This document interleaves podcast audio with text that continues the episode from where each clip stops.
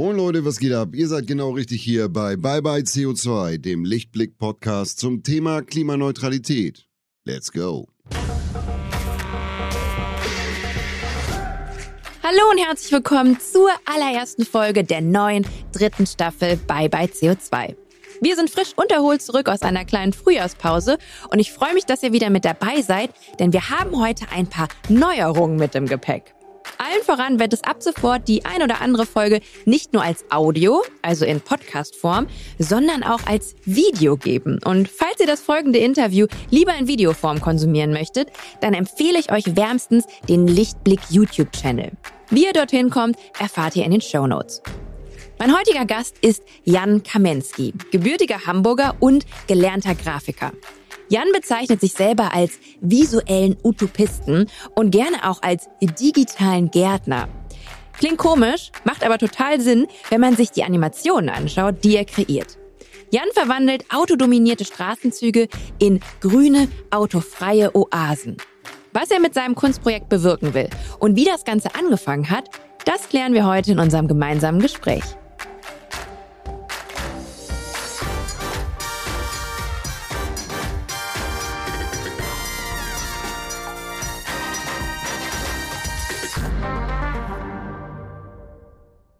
Jan, herzlich willkommen bei Bye Bye CO2. Schön, dass du da bist. Moin, moin. Hi Claire, grüß dich. Würdest du dich ganz kurz selber vorstellen für alle, die, die dich noch nicht kennen? Ja, gerne. Ich bin äh, Jan Kamensky aus Hamburg. Bin hier ganz um die Ecke groß geworden von dem Studio hier. Und ja, ich bin äh, visueller Utopist. Und genau, ich verwandle so autodominierte Straßen und Orte in unseren Großstädten in menschenfreundliche und umweltfreundliche Orte. Dein Background ist, also was hast du gelernt? Ich bin Kommunikationsdesigner, habe das mal studiert hier auf der HAW in Hamburg. Und ja, das ist eigentlich äh, Grafikdesign. Ich hatte da eher so einen Schwerpunkt in Editorial Design und Kalligrafie, Typografie. Ähm, bin dann aber ähm, beim Verlag gewesen und habe da mehrere Jahre gearbeitet, tatsächlich sehr digital und äh, habe dann bei meinem Herzensverein, dem FC St. Pauli, angefangen äh, zu arbeiten als Art Director und da so alle möglichen äh, Dinge gestalten dürfen. Also ganz toll war immer die Toranimation zu gestalten am Anfang der Saison. Ich bin, glaube ich, noch nie beim FC St. Pauli im Stadion gewesen. Die Toranimation? Was genau. ist das? Ja, also wenn ein, ein, Tor fällt, also von der Heimmannschaft in dem Fall, vom FC St. Pauli, mhm. ähm, dann jubeln ja alle. Und äh, in, zur gleichen Zeit äh, wird auf der Anzeigetafel eben eine Animation äh, angezeigt. Die meisten, die kriegen davon gar nichts mit. Also ich glaube, bevor ich das gemacht habe, ähm, habe ich da gar nicht gewusst, dass es sowas überhaupt gibt. Aber für mich war es dann immer toll und ich habe dann meinen Freunden, die um mich herum stehen im Stadion, weil ich ja selbst auch als Fan auf der Tribüne bin, ähm, habe denen dann immer gezeigt, guck mal da, die Toranimation. Und war, war dann ganz aufgeregt, als das das erste Mal der Fall war. Ähm, genau. Jetzt bist du heute nicht wegen der Toranimation hier, sondern wegen der Utopien, die du in Form von Animationen erstellst. Kannst du mal ganz kurz erzählen, wie hat das Ganze angefangen? Und ich habe auch gehört, dass die Corona-Pandemie dabei eine wichtige Rolle gespielt hat. Ja, auf jeden Fall, genau. Also ich bin vor drei Jahren, als die Pandemie begann, ähm, noch beim FC St. Pauli gewesen und das war dann ja so, wie bei vielen anderen, äh, ging die Pandemie los und ähm, erstmal gab es eine große Ungewissheit. Ähm, es hieß dann, wir sollen ähm, erstmal von zu Hause arbeiten und dann war das so gefühlt noch so, ja gut, in zwei, drei Wochen sehen wir uns dann wieder. Da war das eher noch so eine ähm, ja, gelöste Stimmung schon fast, weil man sich dachte, gut, dann Urlaub. arbeitet man jetzt mal zusammen äh, zu Hause aus irgendwie yeah. und alles so ähm, total ungewohnt. Ähm, ja, aber irgendwie nach ein paar Wochen war dann schon irgendwie klar, ja, das äh, wird sich wohl ähm, womöglich noch etwas ziehen und man hat sich dann schon äh, zu Hause eingerichtet. Also ja, äh, man hat dann von zu Hause gearbeitet und ich bin dann auch noch in die Kurzarbeit gekommen, weil ja, die Spiele haben ja teilweise auch gar nicht mehr ähm, stattgefunden, beziehungsweise dann auch ohne Publikum keine Toranimation mehr nötig. Also es wurde dann ähm, auch mein äh, Arbeitskontingent sozusagen reduziert Und diese freie Zeit, ähm, das war dann so ungefähr ähm, ja, ein, ein Tag äh, in der Woche oder ja, ich habe das dann so auf mehrere Tage auch verteilt, dass ich ein bisschen später angefangen habe zu arbeiten.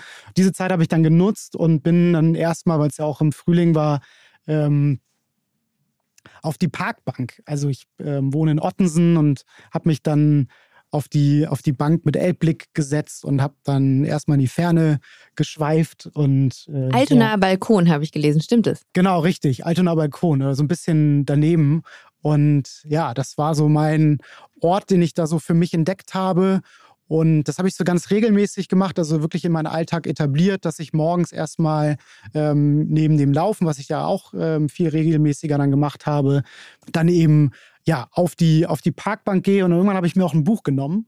Und diese Bücher, die ich dann äh, in der Zeit gelesen habe, in der Anfangszeit von Corona, die haben mich wirklich sehr inspiriert. Also was waren das für Bücher? Ruhe gewonnen, um zu lesen. Yeah. Ähm, das waren so Bücher wie Unsere Welt neu denken von äh, Maja Göpel. Ich habe mir tatsächlich aber auch von Erich Fromm nochmal, das habe ich zwar schon mal gelesen, aber nochmal ähm, haben oder sein äh, zur Seite genommen. Äh, ansonsten kann ich auch noch empfehlen All You Need Is Less. Das ist auch ein äh, super Buch von Manfred Volkers und Nico Pech aus dem Ökom Verlag, wenn ich das hier so Klar, sagen darf. Ne? hau raus. Ja, äh, genau. Also das waren so Bücher, die ähm, haben mich sehr inspiriert, äh, selbst auch ähm, einen Beitrag zu leisten ähm, für den, ja, so immer dringender werdenden Wandel, den wir so als Gesellschaft, als Welt, ja, ähm, Weltgesellschaft äh, vornehmen müssen. Und ja, das wurde mir immer bewusster. Und ich habe mir dann gedacht, so, äh, okay, womit fange ich an? Was, was, was mache ich? Ähm, was kann ich tun mit meinen Talenten?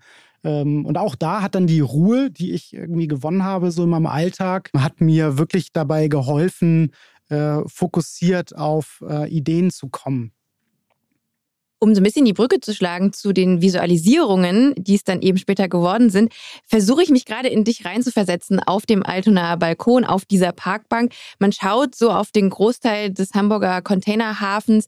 Die Köhlbrandbrücke ist da wahrscheinlich auch dann zu sehen, die man ja übrigens auch nur mit einem Kfz bestreiten kann. Ne? Als Fußgängerin oder als Fahrradfahrerin kommst du da auch nicht rüber. Dann ist da die große Elbstraße. Ich weiß nicht, wie viel Verkehr zu dem Zeitpunkt da war.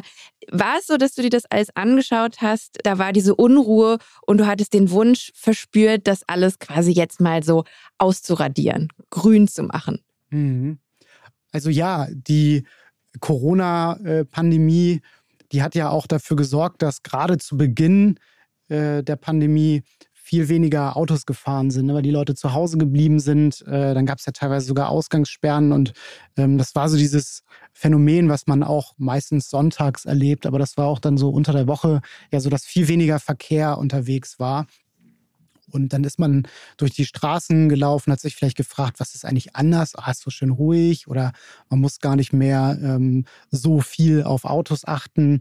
Also auch das hatte so eine äh, wohltuende ähm, Komponente. Und zur gleichen Zeit, wie gesagt, die, die Bücher, die ich gelesen habe, eins habe ich nämlich vergessen, ähm, das äh, ist von Rüdger Brechmann, das ist ein niederländischer Autor, der hat Utopien für Realisten äh, geschrieben. Und das habe ich auch gelesen. Und da habe ich mir nämlich dann gedacht, wenn ich jetzt utopisch gestalten wollen würde. Also was würde ich, was würde ich tun? Wie sähe eigentlich eine Utopie jetzt nicht in literarischer Form aus, sondern visualisiert, was wäre mein Ort, den ich mir utopisch vorstelle? Das ist ja ein sogenannter Nichtort, also ein, man könnte auch sagen, eine, eine Insel, die man sich wünscht. Also in der ursprünglichen Form ist ja die Utopia eine, eine Insel, äh, die von Seefahrern äh, entdeckt wird. Das Buch von Thomas Moore, Thomas Morus.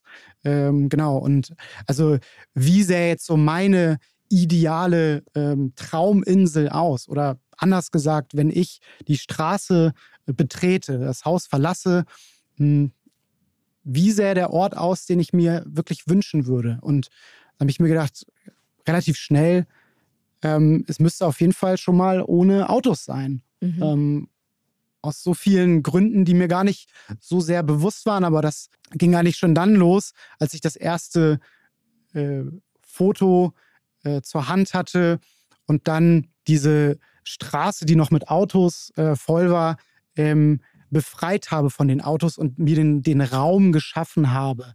Also diese, diese Fläche, ähm, wo ich dann meine äh, Utopia, meine Wunschinsel sozusagen draufgestalten kann.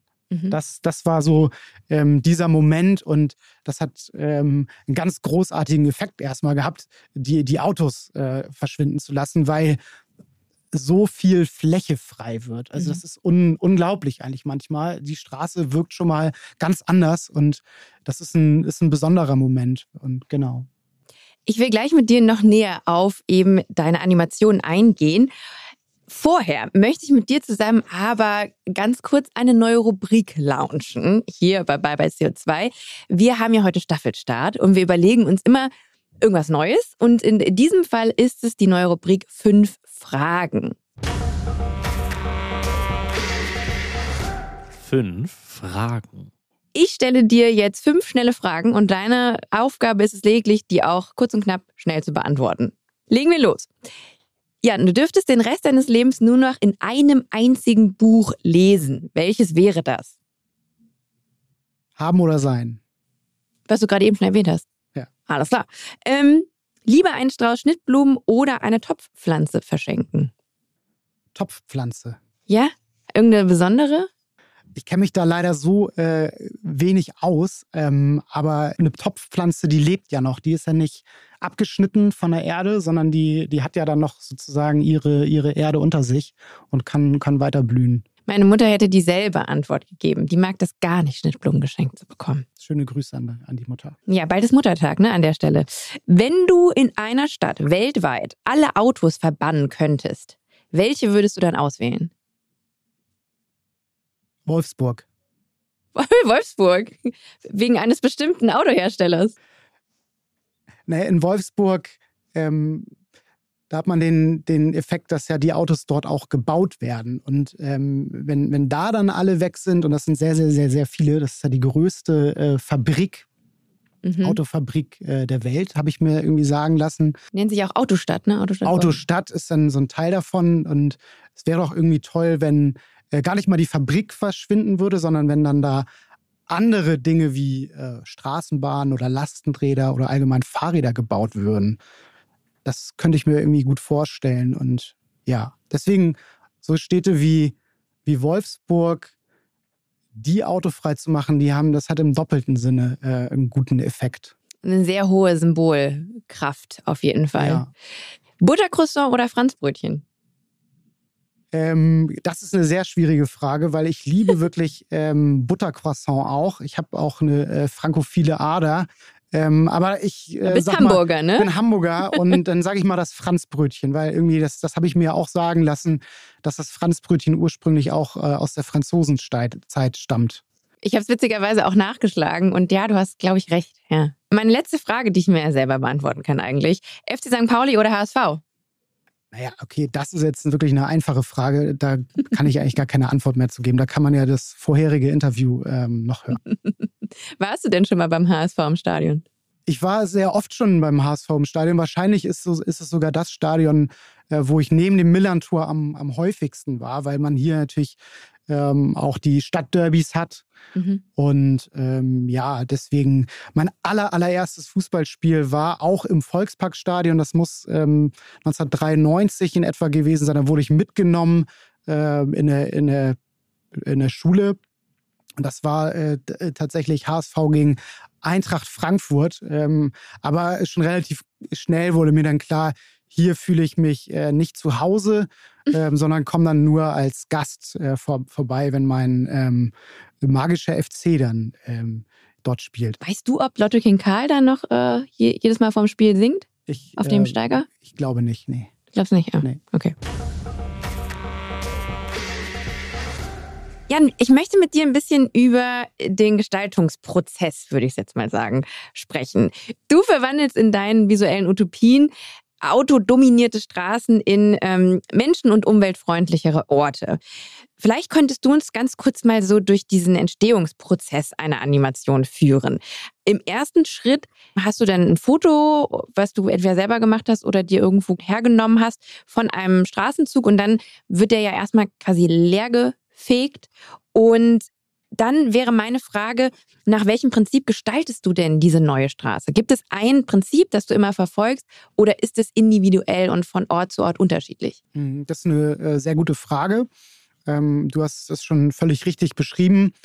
Ausgangsbasis für die Animation äh, sind Fotos.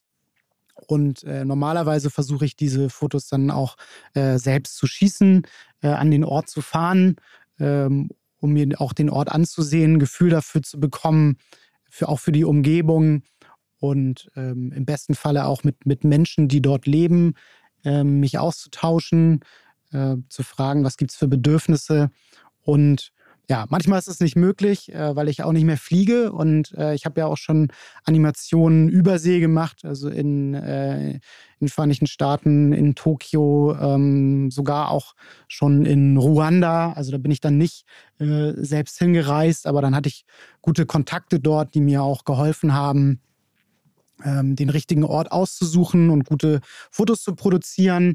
Und ja, wenn ich dann aber im besten Falle selbst hingereist bin, das Foto gemacht habe und dann wieder irgendwann mit dem Zug äh, zurückreise, dann setze ich mich an meinen Computer und ja, mache dann, wie du schon richtig beschrieben hast, erstmal die Bildretusche, also zerlege eigentlich das Bild in alle Einzelteile, alles, was ich mal bewegen soll, ähm, oder was verschwinden soll, muss bearbeitet werden.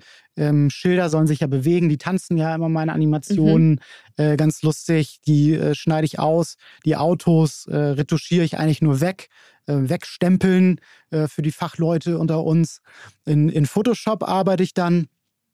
Und ja, ich schaffe mir dann so diese Leinwand oder dieses weiße Blatt Papier, worauf ich dann gestalten kann. Und das ist dann auch der Moment, wo sich äh, die Dinge eigentlich sehr ähneln. Also äh, ich mache ja nichts anderes als Bäume pflanzen. Äh, ich ich äh, sähe ähm, andere äh, Blümchen und äh, schaffe Raum für soziale Interaktion. Ähm, und natürlich ist auch Mobilität weiterhin Teil des Ganzen. Aber es sind so diese Säulen. Also erstmal wirklich soziale Interaktion. Dann soll es grün sein ähm, für die frische Luft, die wir brauchen und den Schatten, äh, den wir immer dringender auch brauchen äh, in Zukunft in unseren Städten und ähm, Mobilität und einfach Betriebsamkeit auf den Straßen. Ja. Und das, das ist ähm, ein gehöriger Unterschied zu dem, was wir heute mit unseren Straßen machen. Weil erstmal klingt es ja so simpel und ja, ist doch klar, dass wir das brauchen, aber das ist nicht der Fall. Ja, an den allermeisten Orten sondern wir opfern jede Menge Raum ähm, in unseren Städten ähm, den, den Autos. Und das, das ist dann exklusiv für die Autos, beziehungsweise für motorisierte Fortbewegungsmittel, also klassische Straße. Ähm, das ist dann auch gar nicht so zwangsläufig Mobilität in meinen Augen, sondern viel besser würde passen Transit. Also von A nach B zu kommen und das auf dem schnellsten Wege. Und das, was zwischendrin passieren könnte bei der Mobilität, wenn wir zum Beispiel Fahrrad fahren oder zu Fuß gehen, ganz natürliche Art der Fortbewegung, da kann soziale Interaktion passieren, da können wir uns die Bäume ansehen, ähm, haben Müßiggang vielleicht. Und das ist etwas, äh, was uns so auf den Straßen irgendwie verloren geht, weil wir ja auch dann ähm, in einer anderen, ganz anderen äh, Lärmkulisse uns fortbewegen. Äh, zudem kommen natürlich die Abgase. Also ähm, das ist nicht, nicht wohltuend, nicht gesund. Und da versuche ich eben anzuknüpfen und diese grundlegenden Bedürfnisse äh, sichtbar zu machen. Und das ist eigentlich in allen Animationen gleich. Und das ist sehr einfach. Äh, es unterscheidet sich dann nur von Ort zu Ort in der Form. Der mhm. Inhalt ist eigentlich der gleiche.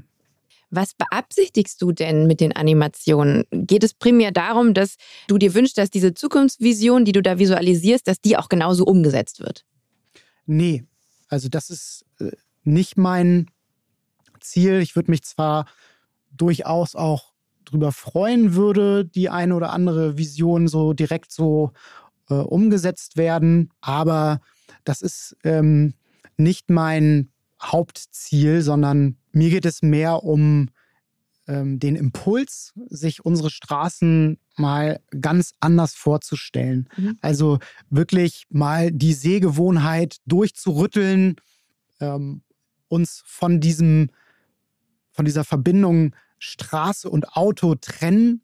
Also dass wirklich die Autos komplett verschwinden, um mal zu sehen, was wir eigentlich auf unseren Straßen machen. Also das ist dieser Blick in die Utopie, der die, die Sinne schärfen soll. Also wir, wir unternehmen ja, indem wir uns die Animationen ansehen, die utopischen Bilder, unternehmen ja eine Reise in eine vielleicht ferne Zukunft, vielleicht aber auch gar nicht so fern und blicken uns dort um und erkennen eben hohe Kontraste zu dem, was wir heutzutage machen. Das ist der Sinn der utopischen Gestaltung, wie ich ihn verstehe. Und dieses Erkennen kann uns dann im besten Falle helfen, wenn wir wieder in die Gegenwart, in unsere Realität zurückkehren, mit einem geschärften Blick durch die Straßen zu laufen. Und nach diesem Erkennen sind wir hoffentlich motiviert, auch unser Handeln zu verändern. Mhm. Erstmal zu überdenken, aber dann auch wirklich ins Tun zu kommen, ähm, weil die Bilder alleine wären nutzlos, würde nicht auch eine Verhaltensänderung folgen. Ich sehe mich aber erst in dem Schritt, bevor es in die Handlung geht. Also es ist mehr ein, ein Sichtbarmachen und ja, damit den Impuls zur Erkenntnis äh, bieten. Und meine Gestaltung, wie jetzt die Utopie aussieht, wie jetzt die Straße der Zukunft aussieht, die ist nicht so entscheidend für mich. Mhm. Ähm, ich habe zwar vielleicht auch die ein oder andere gute Idee, aber ich bin ja kein Stadtgestalter, kein Architekt, sondern ich sehe mich als Künstler, der sich utopischer Mittel bedient, um Bewusstseinsveränderungen äh, hervorzurufen. Genau. Ich kann ja mal darüber sprechen, was ich so empfunden habe, als ich äh, mich mit deinen Animationen auseinandergesetzt habe. Und ich glaube, ich bin offen für das Thema. Also ich stehe dem nicht super kritisch gegenüber und würde sagen, dass es in meinem Fall, dadurch, dass es schon auch ein bisschen was Traumsequenzhaftes hat, dass es bei mir auch eine Art Sehnsucht getriggert hat. Weil ich selber lebe auch in einer Großstadt in Berlin und ich sehne mich eigentlich nach solchen Orten, war mir das aber gar nicht so bewusst, bis zu dem Zeitpunkt, wo ich eben eine Animation von dir gesehen habe. Also Skalitzer Straße zum Beispiel ist ein Ort, der mir sehr geläufig ist, weil ich äh, Zeit meines Lebens, eine große Zeit, ich glaube zehn Jahre, in Kreuzberg auch gewohnt habe und habe gesehen, was die Skalitzer Straße auch sein könnte und habe mich dahin geträumt und äh, mich dahin gesehnt. Ist Sehnsucht etwas, mit dem du auch vielleicht spielst oder was du triggern willst? Ich finde das total schön, wenn du ins Träumen kommst und ähm, jetzt anders dich durch äh, Berlin bewegst, durch die Skalitzer Straße. Ähm, vor zwei Wochen war ich auch letztmalig dort, bin dann mit dem Fahrrad äh, sozusagen an meiner ähm, Animation dran vorbeigefahren, war am, am Ort des Geschehens ähm, und habe mir auch wieder gedacht, ja, wow, also das ist ähm, genau dort ähm, so ein Verkehr und ähm, wenn man es einmal anders gesehen hat, kann man es, glaube ich, schwer ungesehen machen. Mhm. Und ja, wenn du dann dich auch an anderen Orten der Stadt und überall, wo du dich bewegst, egal in welcher Stadt, ähm, wenn du dich mit anderen Augen äh, nun fortbewegst, dann ist das äh, ganz toll. Und dann, dann sehe ich meine Arbeit ein Stück weit auch ähm, erfüllt. Und ähm, das würde mich freuen, wenn es da noch mehr Menschen äh, gäbe, die, die das dann so empfinden.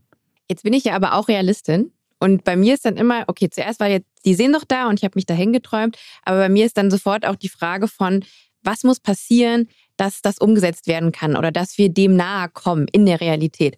Und Verkehr, Mobilität scheint ja auch ein zentrales Thema zu sein bei deiner Arbeit. Ich frage mich, die Verkehrswende, kann die ausschließlich über politische Maßnahmen passieren? Was würdest du sagen? Also das ist natürlich eine sehr komplexe Frage. Mhm. Ähm, da habe ich jetzt gar nicht die äh, ultimative Antwort drauf. Ähm, ich meine aber klar, dass es nicht bei politischen Maßnahmen äh, bleiben kann. Äh, wir brauchen aus allen Richtungen ähm, Bewegung und die ist auch individueller Natur. Und deswegen ist es so entscheidend, dass wir auch bei uns anfangen. Ich sage auch bei uns anfangen, nicht ausschließlich. Also man kann nicht die Verantwortung nur im individuellen äh, verorten. Es muss, wie gesagt, aus allen Richtungen passieren. Bei mir ist der Ansatz eher beim individuellen, dass ich versuche, Menschen den Impuls zu geben, anders auf die Straßen zu blicken, dann Verhaltensänderungen, individuelle Verhaltensänderungen, wenn man so will, eine Art Erleuchtung, also ne, ein, ein Moment der Erleuchtung bedeutet für mich Moment der Erkenntnis und nach dieser Erkenntnis äh, bewege ich mich anders durch die Welt. Mhm. Und dann werde ich ja in dem Moment auch womöglich anders wählen. Das heißt, auch die individuelle Erkenntnis wird zur politischen ähm, Lage, Situation ähm, beitragen. Und deswegen äh, kann man, glaube ich, auch schwer eigentlich die Dinge ähm, voneinander trennen oder eigentlich sehe ich es sogar so, dass, dass sie gar nicht äh, voneinander zu trennen sind. Also äh, das Individuelle, das Gesellschaftliche, das Private und das Politische gehört einfach untrennbar zusammen, um es mal auf den Punkt zu bringen. Ja. Dieser Podcast wird präsentiert von Lichtblick. Für alle NeukundInnen gibt es mit dem Code Podcast50 einen 50-Euro-Bonus auf alle Lichtblick Strom- und Gasprodukte. Für eure klimaneutrale Energie für zu Hause und unterwegs. Den Code könnt ihr auf lichtblick.de einlösen. Weitere Infos dazu findet ihr in den Show Notes. Würdest du deine Animationen auch als Aktivismus bezeichnen? Ja, das ist ganz spannend. Weil du willst ja schon aktivieren ich will auf jeden Fall aktivieren und im Aktivismus steckt ja auch Aktion, also Handeln. Und wenn man das so interpretiert, dann würde ich sagen, ja, dann bin ich auch Aktivist mit künstlerischen Mitteln. Ähm, ich finde es nicht so entscheidend, äh, dem Ganzen ein Label zu geben. Ich habe jetzt aber schon gesagt, ich nenne es ein Kunstprojekt, weil die Kunst äh, frei ist und ich dann äh, nicht so drauf festgenagelt werde, ähm, wenn ich jetzt beispielsweise mal eine Laterne kleiner darstelle, als eigentlich äh, logisch wäre oder so, ähm, dass, dass, ich halt nicht ähm, Anrufe äh, von der Architektinnenkammer äh, bekomme. ähm, ich glaube, ähm, mit, mit einer künstlerischen Arbeit ist mir geholfen, äh, deutlicher zu machen, hier, schaut mal Leute, das ist kein Entwurf, das ist kein Design, ähm, das ist hier eine freie Arbeit, die keinen Entwurf darstellen soll. Sondern der Entwurf, der kommt dann später und da hoffe ich dann auf ganz viele kreative äh, Köpfe, hm, die sich dann selbst ihrer Vorstellungskraft äh, bedient haben. Ja, das sehe ich auch so als meine Hauptaufgabe, also Vorstellungskraft zu äh, inspirieren. Und, und ich hoffe sehr, dass äh, ich habe bei dir auch so die äh, also den Gedanken gehabt, weil du von Sehnsucht gesprochen hast, also dass, dass bei dir auch die, die Vorstellungskraft irgendwie inspiriert wurde. Und ähm, jetzt geht es darum, dass, dass äh, du deine äh, Vorstellungskraft auch übst. Mhm. Und ähm, weil da haben wir, glaube ich, einen großen Mangel an, an Vorstellungskraft. Wir sind dann nicht gut im Training. Sie ist äh, als Potenzial in uns, aber ähm, ja. Ich glaube, auch eine Sache, die mir aufgefallen ist, deine Visuals sind ja wenn man so will, ein sehr niedrigschwelliges Informationsangebot. Gerade wenn es um so Klimathemen geht, dann ähm, gibt es da viele Zahlen, es gibt komplizierte wissenschaftliche Zusammenhänge.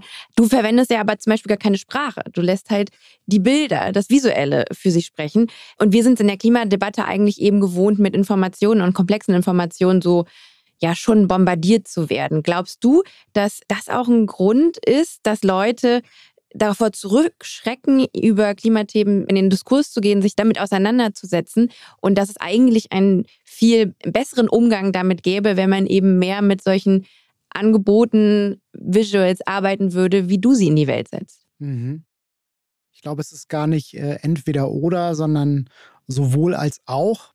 Hm, vielleicht haben wir tatsächlich auch einen Mangel an äh, Bildern gehabt, also wirklich visuellen äh, Bildern, ähm, wie, wie wir uns Zukunft auch vorstellen. Du hast recht, also es ist sehr niedrigschwellig, äh, was, ich, was ich mache. Ich, ich hoffe es zumindest, äh, so niedrigschwellig, wie es nur geht. Ähm, ich bediene mich schon einer Sprache, der Sprache der Bilder. Mhm. Ähm, die wird von vielen Menschen äh, verstanden und das tatsächlich ja auch äh, in einer hohen Altersspanne, also von, von klein auf. Ich sehe das ja auch äh, bei mir an meinem Studio oder meinem Schaufenster, wo auch ein Bildschirm läuft und da laufen dann auch die Animationen ab und dann sind da teilweise Kinder im, im Kinderwagen noch oder, oder kleine Kindergartenkinder, aber auch größere Kinder und Erwachsene, die, die gucken sich die Animationen an und äh, ich sehe förmlich an, an deren Augen, dass, dass es äh, irgendwas mit ihnen macht. Ähm, müssen ja auch noch nicht mal äh, dafür sein, aber sie beschäftigen sich damit. Und dann mhm. ist es schon mal gut, äh, wenn, wenn da so ein, so ein Keim sozusagen gesät wird. Ich nenne mich ja auch gerne äh, digitalen Gärtner. Da möchte ich ja äh, Cyber Samen säen, wenn man so will, in den, in den Köpfen. Äh, und dann kann der einmal gepflanzte Samen dann irgendwann auch gedeihen. Äh, das ist schön, finde ich, äh, dieses, äh, diese, diese Metapher.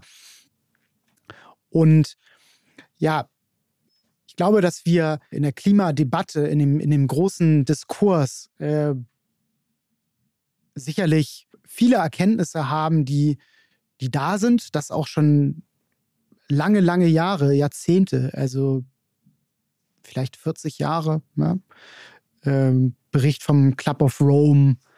Ähm, ja, es ist viel passiert in der Zeit. Es gab viel Bewegung. Klimabewegung ist auch nicht ähm, erst seit Fridays for Future, wobei sie natürlich jetzt nochmal eine ganz andere äh, Stärke äh, bekommen hat. Was, was äh, toll ist. Aber an Erkenntnissen mangelt es eigentlich nicht, sondern eher an der Übersetzung der Erkenntnisse in Handlung. Mhm. Und vielleicht können Bilder dabei helfen, weil Bilder eben nicht äh, so sehr Menschen von diesem Diskurs auch ausschließen, sondern ähm, es leichter machen, einen Zugang dazu zu bekommen. Äh, aber als Ergänzung. Ich möchte gar nicht die wissenschaftliche Arbeit ähm, mhm. in Frage stellen. Ganz im Gegenteil. Es ist sowohl als auch, nicht entweder oder. Und vielleicht können Bilder einfach wirklich äh, dabei helfen. Und ich mache sie ja dann in 30 Sekunden oft so, wie man ja so aus der Werbung kennt, glaube ich. Ne? So ein mhm. Werbespot, 30 Sekunden. Eigentlich wäre es mir viel lieber, würden die drei Minuten laufen. Ähm, hatte ich auch am Anfang, vor drei Jahren noch. Ich mir gesagt habe, nein, das braucht Zeit. Ich möchte mich dem Tempo in den sozialen Medien verweigern. Es war ein, ein schöner Gedanke, es hat nicht, nicht so funktioniert. Aber ja, dann meinetwegen in 30 Sekunden. Und wenn auch nur so ein, so ein Funke äh, von Erkenntnis da ist, dann ist das schon mal wirklich zu begrüßen. Du hast gerade Social Media angesprochen. Ich habe mir mal die Mühe gemacht und in den Kommentarspalten gelesen, bei dir auf Instagram unter den Animationen. Und da findet man ganz unterschiedliche Meinungen. Es gibt viele Leute, die bei deinen Utopien ähnlich wie ich mitträumen, aber auch andere, die Kritik äußern, manchmal auch mit gar nicht so netten Worten. Würdest du persönlich dir eine hundertprozentige Zuspruchquote unter deinen Postings wünschen oder sagst du eher, nee, Gegenwind ist wichtig für, wie wir gerade auch schon angesprochen haben, für den Diskurs? Gute Frage. Ähm, ich glaube, Gegenwind ist ganz natürlich und dann auch gut so. Es ist, es ist in Ordnung, ähm, wie es ist. Äh, es ist auch wichtig, um äh, zu reflektieren. Also ich kann es mittlerweile auch sehr gut annehmen, wenn es denn zumindest auch ähm, ein gewisses Maß an Respekt in der Kritik gibt. Also mit Respekt meine ich einfach einen ganz normalen Umgangston. Kann auch mal harscher sein. Also der ist es ja dann leider auch oft genug in den sozialen Medien, manchmal auch wirklich sehr aggressiv und bedrohlich. Ähm, mhm. Ähm, ja, aber wenn es, wenn es, sagen wir mal, ähm, adäquate Kritik ist, also dann, dann ist das total gut. Ich habe ein paar Sachen, mhm. also ein paar, paar, Kritikpunkte mir mal aufgeschrieben, mhm. die so mitschwingen. Fehlende Inklusion. Also beispielsweise, manche Leute müssen ja vielleicht mit einem Taxi oder in einem Auto ihr, ihr Zuhause erreichen. Jetzt ist da keine Straße mehr in deiner äh, Zukunftsvision. Andere sagen, oh, jetzt wenn die Straßenzüge so schön sind, Verteuerung des Wohnraums, die Frage für Einzelhandel, Lieferverkehr, Fragezeichen, kommen da weniger Leute in meinen Laden und so weiter. Das sind so Kritikpunkte, die du öfter hörst, oder? Auf jeden Fall. Und das ist auch gut so. Und ich habe dabei auch schon äh, viel gelernt. Also ähm, ich beschäftige mich ja dann damit. Das ist äh, nicht immer so, dass ich darauf direkt antworte. Das, das schaffe ich, glaube ich, in den wenigsten Fällen, aber ich registriere das schon und ich nehme das dann auch gerne an. Äh, und ich kann in meiner Animation immer nur einen Ausschnitt zeigen. Mhm. Also ich, ich kann da nicht ähm, auf alle Bedürfnisse eingehen. Ich versuche natürlich, das auch so divers wie möglich ähm, zu, zu zeigen. Aber ich kann nicht den ganzen Kosmos sozusagen ähm, in einen sehr schmalen Ausschnitt pressen. Das wär, wäre auch schnell überladen. Aber ich kann natürlich, und das mache ich ja auch, mit symbolhaften äh, Dingen arbeiten. Also, dass ich Menschen mit Behinderung äh, eigentlich in allen meinen Animationen versuche zu zeigen, dass ich verschiedenste Menschen zeige, ähm, das ist mir sehr wichtig und mhm. da auch eine Varietät ähm, sichtbar mache, soweit es irgendwie geht. Wie gesagt, ich kann nicht alles zeigen und vielleicht denkt man sich dann einfach, okay, vielleicht ist es hinter der Kamera. Ja, also yeah. es ist da, aber es ist hinter der Kamera. Und dann geht es ja schon los. Dann, dann kann man sich doch vorstellen, selbst, okay, was fehlt uns jetzt hier noch? Aber dann heißt es gar nicht, dass es weg ist. Es ist nur nicht sichtbar gerade. Mhm. Das, das sage ich mir so. Und ähm, ja, Lieferverkehr oder die, die Feuerwehr, die durch muss, mh, hm, da versuche ich schon in meinen künstlerischen Gestaltungen, versuche ich schon auch Design reinzubringen. Also, dass ich es jetzt nicht künstlich komplizierter und schlechter machen möchte, als es eigentlich möglich wäre. Und bei mir, das ist meine Meinung, äh, kommt die Feuerwehr viel besser durch, weil ich immer noch Platz lasse. Mhm. Ähm, auch die Müllabfuhr, auch Lieferverkehr. Ja, weil einfach Raum da ist, der natürlich ganz anders gewichtet ist. Aber ich denke dabei auch genau diesen Raum für Menschen mit, die beispielsweise jetzt nicht mit dem Fahrrad fahren können, sondern vielleicht auch äh, mal mit dem Auto vorfahren mhm. ähm, und dann im Rollstuhl dann ähm, nach Hause äh, fahren. Ich denke das mit, aber bei mir ist halt schon wichtig, äh, den Kontrast so hoch wie möglich zu machen und mhm. schon auch zu unterstreichen, die Straßen, wie wir sie heute gestalten, sind vom Auto dominiert. Das ist einfach wichtig. Ich bin nicht gegen die AutofahrerInnen, mhm. nicht gegen die Personen. Aber ich möchte schon betonen, das Auto nimmt eben diesen Raum ein und wir müssen ähm, daran arbeiten. Es mhm. kann nicht so bleiben. Es wird auch, glaube ich, nicht so bleiben. Äh, wir haben jetzt die Möglichkeit, das äh, auf heilsame Weise zu verändern, sodass es hoffentlich nicht in der Katastrophe passiert. Also Change by Design, not by Disaster. Wobei ich dann sagen müsste, Change by Art, not by Disaster, reimt sich mhm. aber nicht so schön.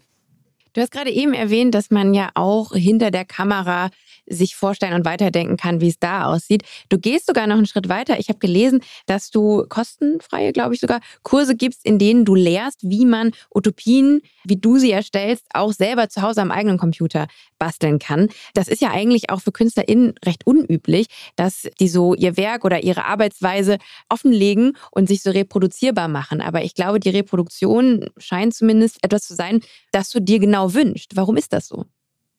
ich fände das total schön, wenn äh, viel mehr Leute äh, solche Animationen machen, wie, wie ich sie tue. Ähm, das ist für mich kein Geschäftsmodell oder der, der, mhm. derlei. Äh, es ist, wenn man so will, Open Source. Und äh, das habe ich von Anfang an auch gesagt. Deswegen, ja, ich habe ähm, auch schon vor fast drei Jahren jetzt äh, meinen ersten Online-Kurs gegeben für die University of Amsterdam bei dem äh, Cycling-Professor Marco de Brommelstrud. Du kannst gerne sehr gut Dinge in Niederländisch aussprechen. Äh, ein Bätchen, aber nee, ich, ich, kann kein Niederländisch, aber ich, ich, ich mag es echt sehr gerne. Ähm, genau, und er ist wirklich Fahrradprofessor und der erste, glaube ich, weltweit und äh, der lehrt eben an der Uni von Amsterdam und hat mich eingeladen. Und da habe ich dann ja mal so einen ähm, Online-Workshop gegeben, wo ich eigentlich gezeigt habe, wie ich arbeite. Und daraufhin haben sich wirklich einige inspiriert gefühlt und haben auch schon angefangen äh, unter dem Hashtag Flying Car Movement. Ähm, weil, weil in deinen Animationen die Autos wegfliegen, ne? Ja, ja. In meiner Animation fliegen Autos mal weg.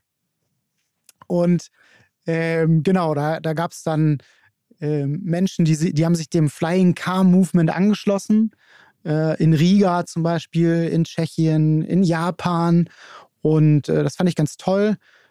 Ähm, ja, vielleicht gibt es irgendwann mal so ein, so ein Treffen des, des Flying Car Movements, genau. Ja. Aber ich möchte auch in Zukunft gerne äh, wieder Workshops geben, kleine Kurse. Ich habe das auch an der FSG hier in Hamburg, an der Freien Schule für Gestaltung habe ich gesehen. schon gemacht. Und da hieß ein Kurs Weltretten. Weltretten, genau. Was also, lernt man da bei dir? Ja, eben, wie der Kursname schon sagt, die Welt zu retten, eben mit Bildern.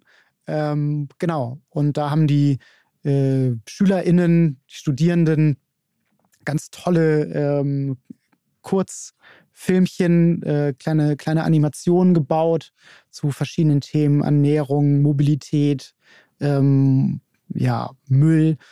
Und ja, das, das äh, ist dann schön, wenn, wenn sich auch andere Menschen äh, ja, auf, den, auf den Weg machen und, und versuchen, in irgendeiner Form äh, einen Beitrag zu leisten, dass, dass, ähm, dass wir uns, dass wir uns äh, in eine andere Richtung entwickeln ja, eine, eine heilsame, heilsame Richtung. Und da ich eben ein, Mensch bin, der sehr visuell arbeitet, ist das mein Ansatz.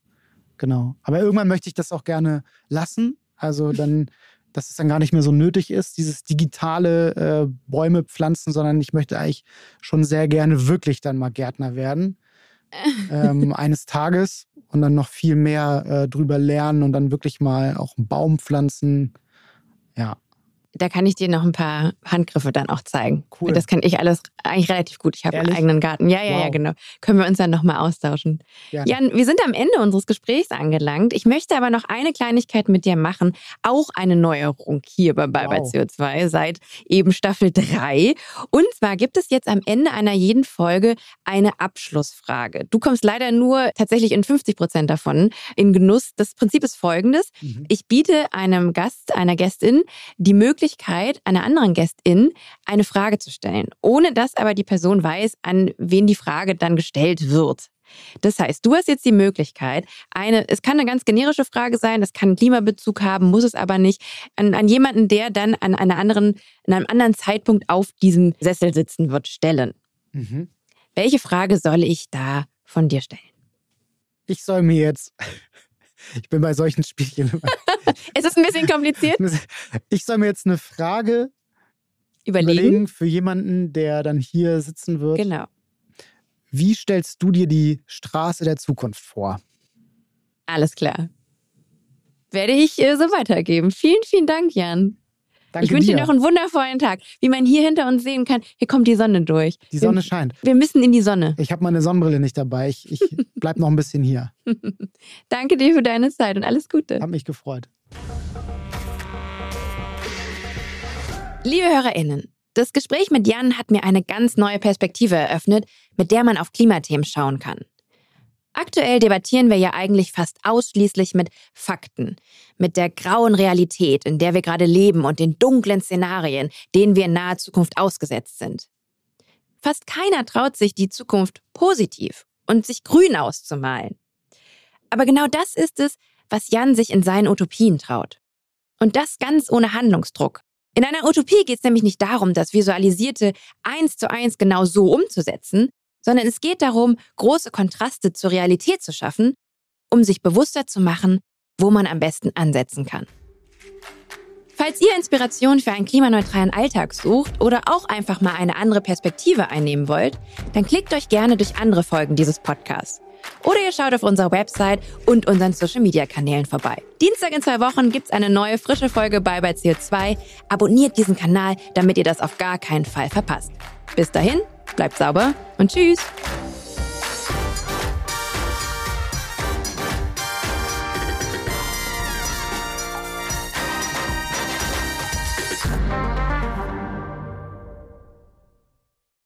Eine Produktion von Podstars für Lichtblick.